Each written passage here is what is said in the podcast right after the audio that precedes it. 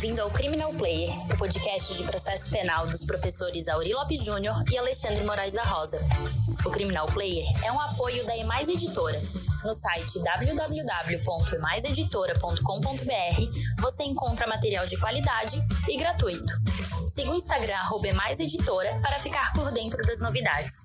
Você pode seguir também o Instagram dos professores Auri Lopes Júnior, arroba Auri Lopes JR, e Alexandre Moraes da Rosa, arroba Alexandre Moraes da Rosa, para ficar por dentro de tudo o que acontece no mundo do processo penal. O Auri me perguntou agora que eu estou na turma recursal, né? Como o pessoal diz, eu sou turma recursal civil, criminal e fazenda pública do Tribunal de Justiça de Santa Catarina, que eu sou um desembargador de menor potencial ofensivo. E isso é muito interessante. Nós julgamos os crimes da competência do Juizado Especial Criminal, principalmente é, estabelecidos pela Lei 9.099, mas que também envolve outras questões cíveis e, e da Justiça Fazenda Pública. No que interessa aqui o julgamento, vamos dar algumas, algumas sugestões, né, algumas dicas de quem vai fazer uma sustentação oral e também memoriais. Nós já falamos aqui em episódios antecedentes sobre a sustentação oral, tem um artigo nosso sobre isso, né, que nós até brincamos, denominamos de embargos auriculares, está lá no Conjur, em que nós falamos sobre algumas sugestões para que você possa ter melhor eficácia no seu desempenho. E quando se trata de julgamento no colegiado, alguns fatores que para nós são relevantes. O primeiro deles é que, em geral, no colegiado há um protagonismo de algum dos membros, e esse protagonismo precisa ser identificado. Às vezes o relator ou algum dos outros membros do, do colegiado que vão votar acabam tendo uma respeitabilidade ou uma condução pela hierarquia, pela, pela, pela antiguidade ou pelo pelo protagonismo em relação aos demais. E o voto e a compreensão desse é muito importante. Por via de consequência, quando se vai fazer uma sustentação oral, deve-se tomar alguns cuidados. Primeiro deles, você vai se dirigir a pessoas, a pessoas que você já sabe quem são. Se você sabe quem são, uma pesquisa sobre o comportamento decisório desses agentes é muito relevante. Relevante dada a necessidade de, se for a sua tese uma tese diversa do colegiado, perceber algum fato novo, algum argumento novo que possa enriquecer a discussão. Não adianta vir falar mais do mesmo. No segundo momento, os julgadores já estão ali, matéria normativa, com aparato normativo conhecido. Então, não, não, por favor, não repita, não reproduza texto de lei. Não vai ler o 312 para falar de prisão preventiva, não vai falar de textos legais, salvo se for algum tipo penal, por exemplo, fora do padrão, se não for o dia a dia. Salvo isso, não faça referência. Segundo, há um erro de abordagem de acreditar que os demais participantes conhecem o processo. Os demais participantes não conhecem o processo. O relator e, eventualmente, o revisor leram o processo. Agora, de, o, o, terceiro não sabe. Se você não faz a timeline, os indicadores do caso, você deixa os demais membros, não o relator, fora do ar. Então, você precisa, de maneira didática, de maneira objetiva, estabelecer: ó, a denúncia é sobre tal tipo penal. A conduta vincula-se a esse fato. Esse fato alegadamente foi, foi, foi comprovado, segundo a sentença, por força de testemunha tal que disse isso, testemunha tal que disse aquilo, a prova documental A, a prova documental B. Apesar disso tudo, a questão que, não, que merece análise é que essa, essa testemunha não foi coerente, consistente, confiável, e aí você precisa estudar um pouquinho mais de teoria da prova testemunhal, tem um podcast da Janana Matida, o livro da, da Lilian Teles, que é da nossa defensora pública do Ceará, que eu e o tivemos na banca, está publicado pela EMAI sobre prótese testemunhal, que é muito consistente. Então você precisa estabelecer como você vai abordar essa questão e principalmente não adjetivando de errada, de ruim, a decisão de primeiro grau. Há um certo cuidado em fazer as críticas e principalmente, pessoal, não usem adjetivos, não serve para nada adjetivo. Quanto mais objetivo você for, melhor. Nem caretas, nem desprestígio, nem erros de abordagem. Cuidado com as palavras, dado que ela pode significar algo adverso à sua pretensão. Por via de consequência, você tem que entender como é que é a dinâmica do comportamento de grupo, né? Afinal de contas, o seu caso é único, mas os julgadores estão ali todas as semanas, todas, todas reiteradamente julgando os casos.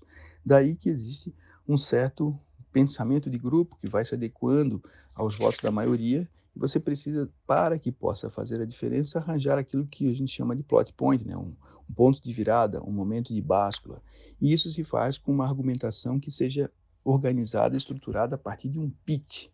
Pitch mesmo, que aí você procura aí, né, na internet, no meu livro eu falo sobre isso, que é um pitch, P-I-T-I-C-H-I, que é, é, que é a ideia de poder pensar um curso muito rápido. Não use os 15 minutos se não for necessário, não apresente leituras de depoimentos, faça uma aposta de que levantar a dúvida, levantar a possibilidade que algum chame atenção e possa pedir esclarecimentos ou pedir um destaque sobre o tema.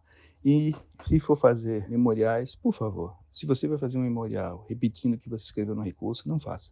Memorial mais de uma página, duas páginas, não é memorial, é reprodução das, das contrarrazões ou das razões recursais. E se for para fazer isso, não vale a pena, porque você perde credibilidade. Afinal de contas, você tem que ser muito direto, muito específico, e isso pode fazer diferença. O que você pensa disso tudo, Auri? Grande abraço. Olá, pessoal. Hoje tem uma oportunidade única de vocês ouvirem, advogadas e advogados que trabalham, vão fazer sustentação oral, estão ouvindo um julgador falando, Alexandre falando. É um lugar privilegiado para ele que fala e para nós que podemos ouvir isso. Então, realmente é uma oportunidade muito importante. Eu concordo integralmente com o Alexandre.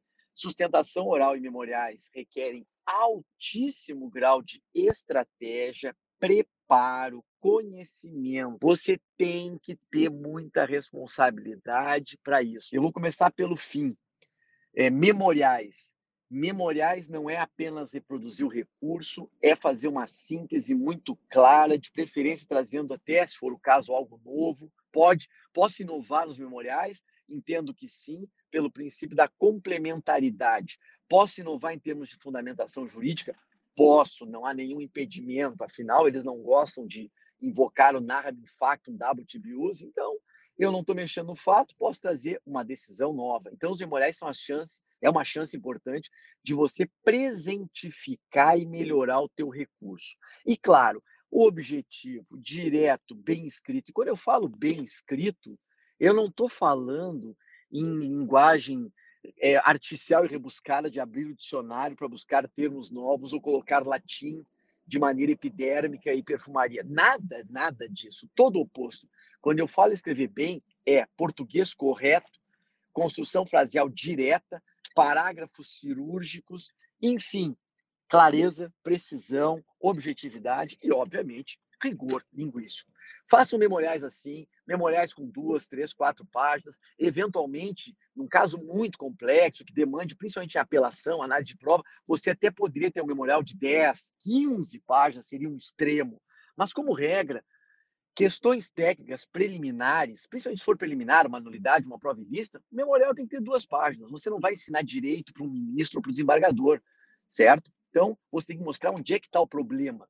E aí vem a questão de você fazer uma cronologia, uma linha do tempo, usar algum recurso visual, isso é muito importante. Bom, segundo, Alexandre falou agora, é um aspecto que para mim parece crucial. Você tem que conhecer a posição da turma, da Câmara Criminal que você vai atuar. Se a posição, se os precedentes forem favoráveis, cite, utilize, nomine, crie um constrangimento que é Vossa Excelência, ministro, Vossa Excelência, desembargador, no caso tal, decidiu assim. O caso é igual ao meu, eu quero a mesma decisão. Isso é um recurso perfeitamente válido e necessário.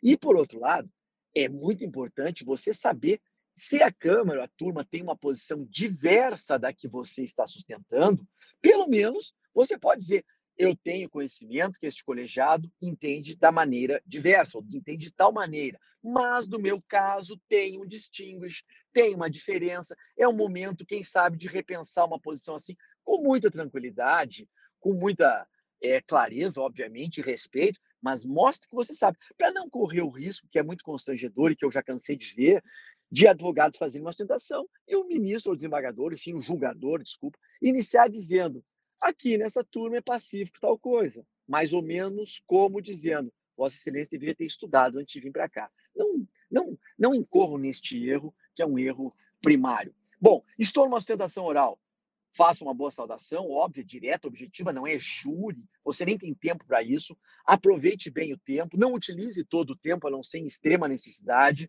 sabe? Seja claro, fale bem, vá no ponto e exatamente o que o Alexandre falou.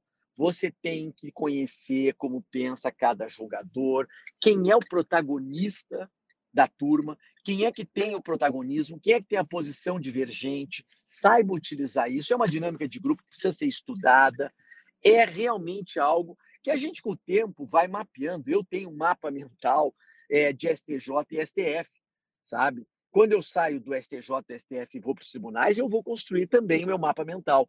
Quem é quem ali dentro? Eu preciso saber disso. Outra coisa muito importante é você pode criticar a decisão de primeiro grau e deve, mas como o Alexandre falou, com respeito, você não, não ganha uma causa com excesso de adjetivos. Pelo contrário, você pode botar tudo a perder, sabe? E eu já vi advogados renomados, sabe, numa ostentação oral, serem infelizes ao bater excessivamente e desnecessariamente, sabe, de forma deselegante e acabar gerando um efeito rebote, sabe? O desembargador toma até as dores pelo juiz de primeiro grau. Se ele inicialmente era, digamos que sensível e estava até argumentativamente do teu lado, você coloca tudo a perder quando faz um ataque virulento, pessoal. Então, em suma, é, realmente há muito tempo atrás nós escrevemos um artigo no Conjur, procure, que era sobre os embargos auriculares com Y, né, que brotou de uma conversa que eu tive saindo do gabinete do ministro, do ministro STJ, se não me engano, era até o ministro Sebastião, a gente tinha acabado de despachar com o ministro Sebastião, saí e encontrei alguns jovens advogados, eram dois jovens advogados na sala de espera. E aí me saudaram, professor Auri, tiramos foto, e aí um deles me disse, prof, me dá uma dica que eu tenho que despachar pela primeira vez com o ministro. E naquele momento eu dei três ou quatro pitacos para ele, sabe, do estilo, você conhece bem o caso? O ministro Sebastião é um homem extremamente técnico, que conhece o processo, que vai ler. Você não pode perder a credibilidade e nem tomar o tempo dele com coisas inúteis, como não deve tomar de nenhum julgador. Então, parta da premissa que ele conhece, e ele conhece. Você conhece? Porque você não pode ficar sem pergunta. Se o ministro te fizer uma pergunta sobre o caso, sobre algum, algum aspecto do processo, você tem que saber, senão você perde a credibilidade. E vá cirurgicamente no ponto nevrálgico que o ministro compreende e vai analisar se você souber mostrar o problema para ele. Então era isso. E aí, claro que eu melhorei essa fala, além, e coloquei, junto com o Alexandre, escrevemos a quatro mãos, como sempre, um artigo bem legal sobre os embargos auriculares que fazem parte do agir do advogado. Então, em suma, rápidas dicas para quem vai fazer um memorial e sustentação oral. Conheça o caso e saiba fazer. Isso é fundamental. Valeu, abraços!